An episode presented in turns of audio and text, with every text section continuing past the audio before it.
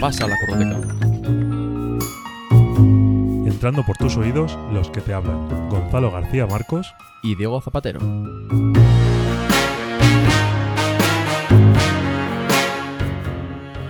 Ya estás dentro. Este es un espacio donde compartimos podcasts como si fuesen libros. Hablamos sobre profesiones mediante sus protagonistas, para que te diviertas, para que aprendas y para que te inspiren sus historias, que podrás percibir lejanas, curiosas o incluso con envidia, pero que no te dejarán indiferente. Hoy tenemos la bonita casualidad de presentar en escena a un ex telefónico como nosotros. Él decidió llevar su pasión por el mundo audiovisual al máximo nivel y cambió totalmente de vida para iniciarse como director, guionista y productor de cine y teatro. Bienvenido Fernando, ¿qué tal estás? Hola, ¿qué tal? Muy bien, muy contento de estar aquí con vosotros. Gracias a ti y por venir. Muchas gracias. Tienes algunas funciones en cartelera como amor y redes sociales. Y hablando de sentimientos, ¿qué sentiste cuando hiciste ese cambio de vida? ¿Cómo llegaste hasta ahí? Cuéntanos un poco. La verdad es que fue un cambio eh, bastante radical y no fue fácil tomar la, decisión. Pero tengo que decir que cuando decidí eh, salir de Telefónica y dedicarme a lo que realmente me apasiona, pues me sentí muy liberado y con mucho trabajo en el, en el horizonte. ¿Tenías muy claro qué proyectos querías emprender? Tenía claro que quería dedicarme a contar historias y hacer teatro y cine y tenía claro que estaba donde no quería estar. Esas dos cosas las tenía muy claras. ¿Y qué te motivó a, a querer dedicarte a contar historias? Pues fíjate que yo soy de la opinión, a lo mejor esto es muy manido, de que eh, la cultura tiene un impacto eh, muy fuerte en la, en la, sociedad y que ayuda a cambiar el mundo en el que vivimos o a hacernos reflexionar sobre, sobre él. Y detrás de mi interés por, por contar historias y por dedicarme a esto profesionalmente, siempre ha estado mi voluntad y mi creencia de que haciéndolo podía eh, hacer que, que la sociedad mejorase y que todos fuésemos un poco más eh, libres y mejores eh, como seres humanos. Suena bastante. es una buena vocación. Suena bastante grande, pero. No, no, pero es una buena vocación y al final es lo que buscamos aquí. Vocaciones que inspiren y yo creo que en este caso. es La tuya es muy inspiradora, sí, sí. Totalmente, sí. ¿Cuáles fueron tus inicios? ¿Qué, tus primeros trabajos con los que despuntaste?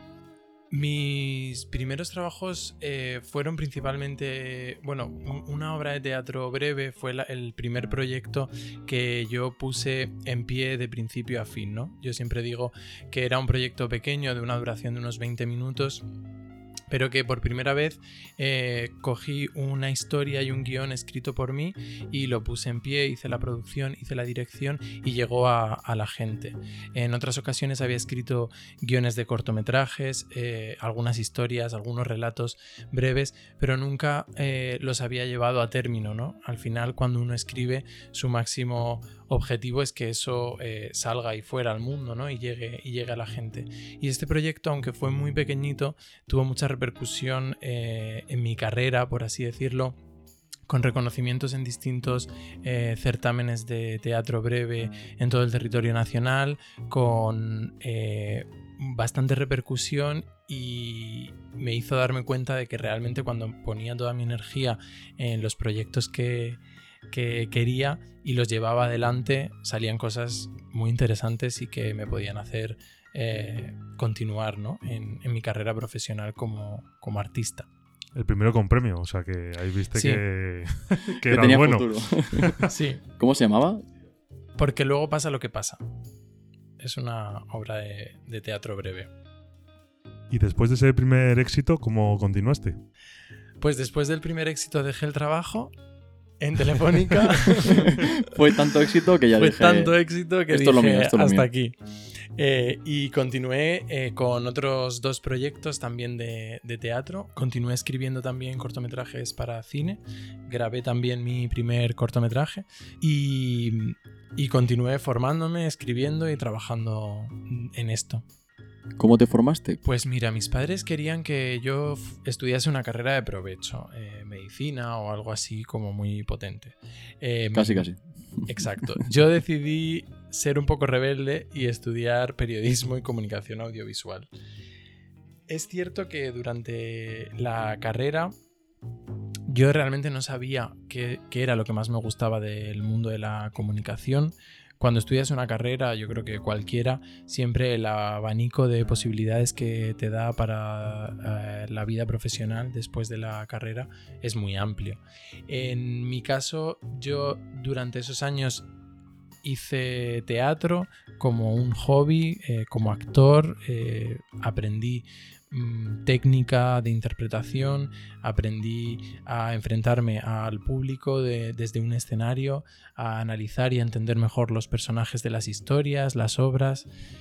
Eh, y cuando acabé eso, mm, un poco por inercia, conseguí entrar en unas prácticas en Telefónica, donde estuve entre prácticas y contratos temporales y indefinidos y patatín patatero, cinco años de mi vida, dedicados a algo que realmente a mí no me llenaba como, como persona. Pero es verdad que durante ese tiempo en Telefónica nunca dejé de formarme en cursos de escritura, de dirección de actores, eh, de cine, para mm, dar cabida a lo que realmente a mí me interesaba.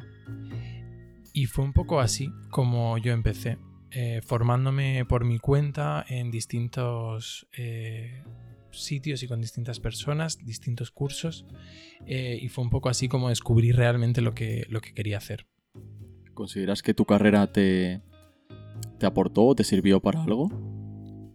Mira, esta pregunta es complicada. Yo nunca diré que no, porque creo que con 18 años es muy difícil y yo me sentiría muy muy afortunado si alguien con 18 años que nos esté escuchando ya tiene muy claro lo que quiere hacer en la vida.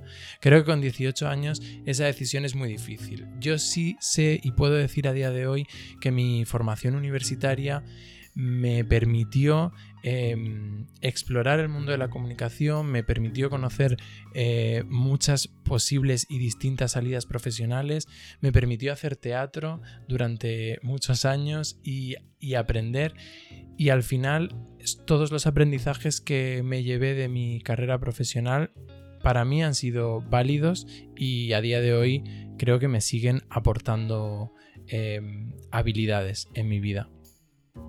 Hablando de habilidades, ¿cuáles crees que son las mejores para este trabajo? Paciencia. La primera. Te has escuchado mucho nuestro podcast. ¿eh? Claro. ah, pues no, la verdad es que no, pero imagino que la paciencia es una habilidad muy importante en la vida en general. Hay que, tenerla como virtud, ¿eh? Lo estoy, lo estoy comprobando. Sí, sí, sí, totalmente. Pues venga, voy a ser un poco más original. Eh, olvidémonos de la paciencia. Yo creo que es muy importante la perseverancia y el trabajo. También lo han dicho mucho en los podcasts. No, no, no, no.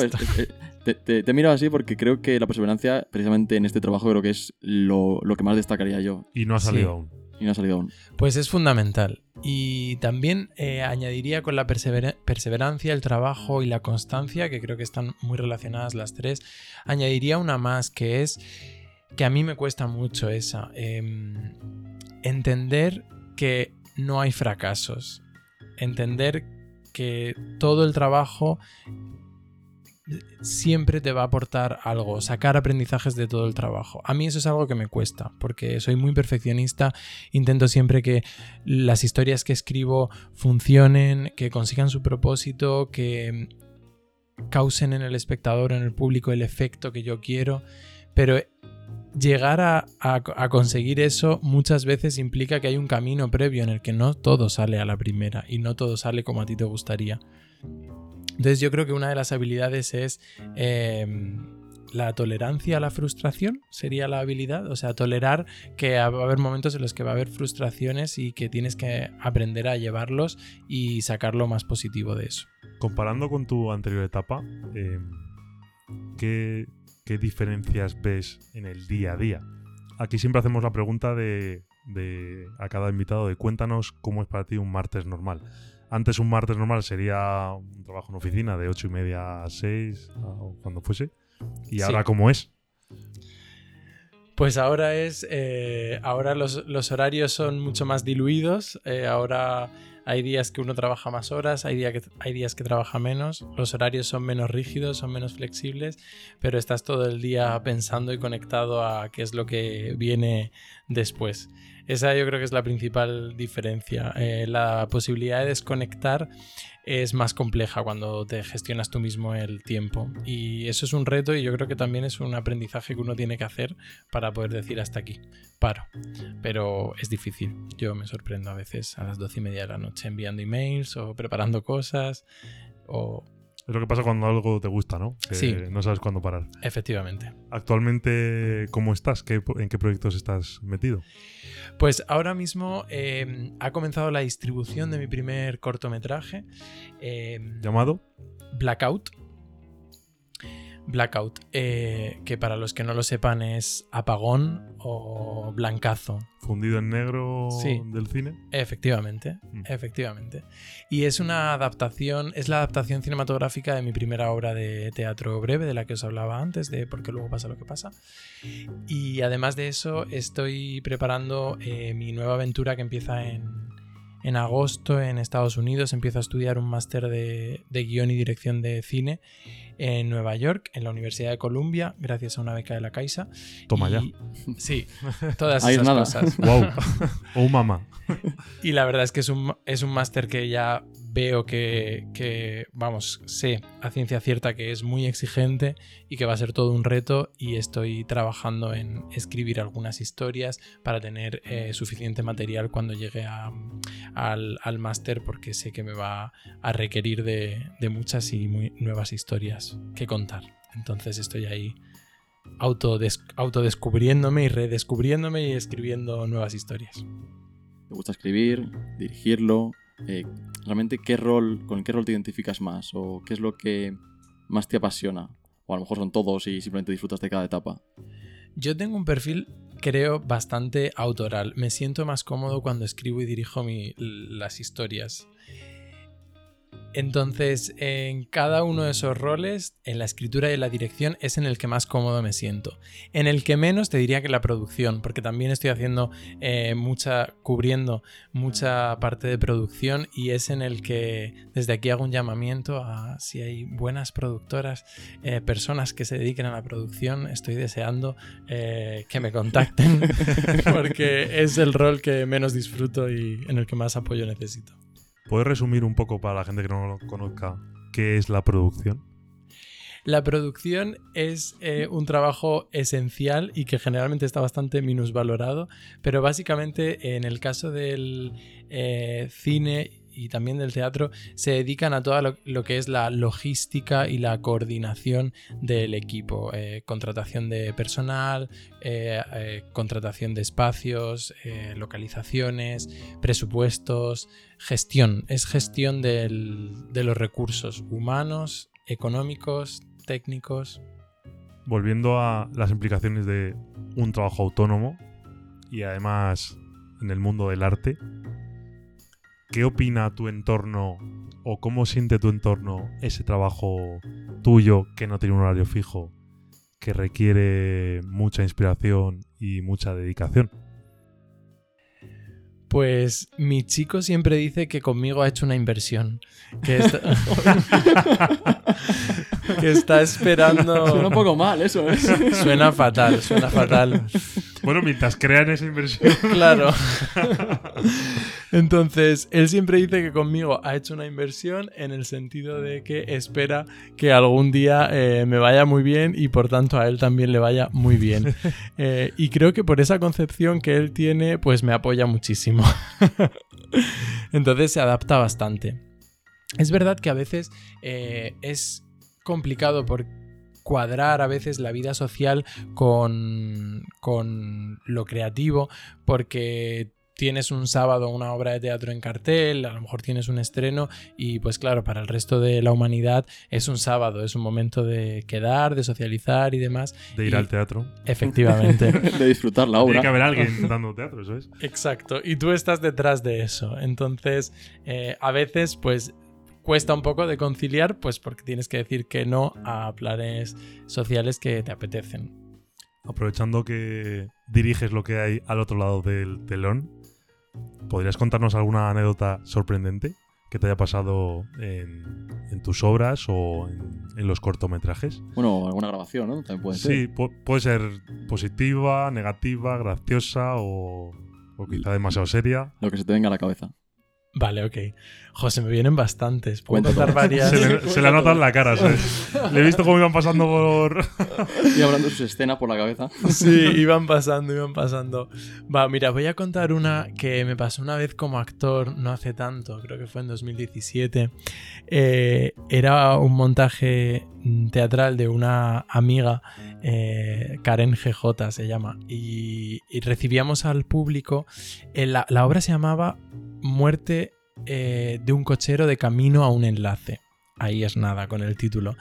Y cuando el público entraba, eh, era bastante impresionante porque había un ataúd eh, a tamaño real, completo, y estaba la mujer del cochero que había fallecido llorando eh, despiadadamente al lado del ataúd y yo la acompañaba en el, en el duelo. Y recibíamos en ese, es- en ese contexto al público. Y de repente una señora se puso a...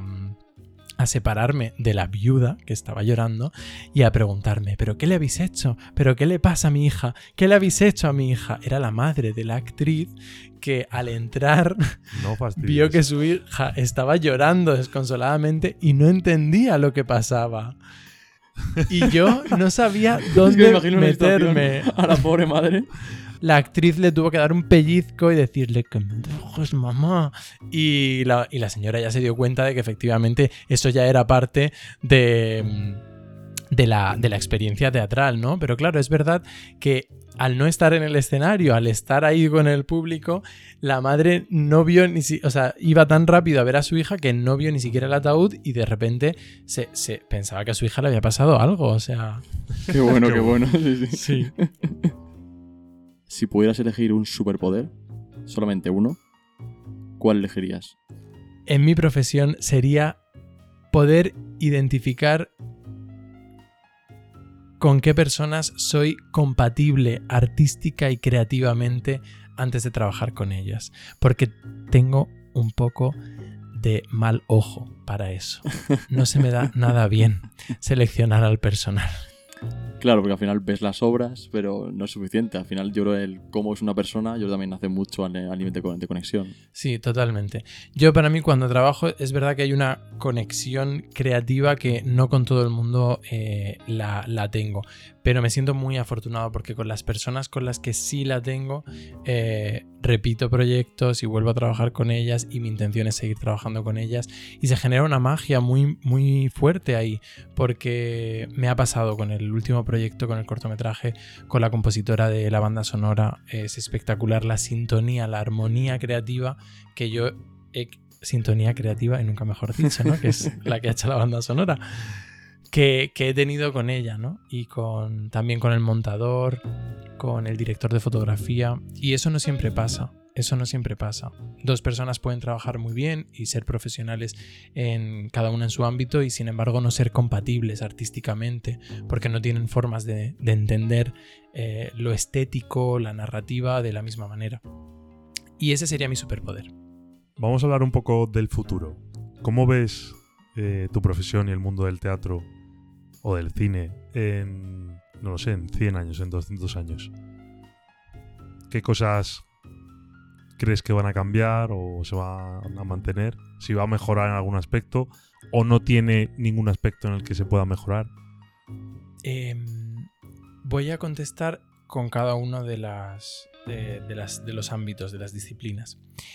En el caso del teatro, yo no auguro grandes cambios al teatro, porque el teatro tiene una magia eh, muy fuerte y muy potente y llevamos haciéndolo miles de años. Creo que eh, la evolución del teatro, la que pudiera haber, está habiendo y yo creo que va a haber más en los próximos años, tendrá que ver con la integración de la tecnología en, en la- en el proceso creativo teatral. ¿no?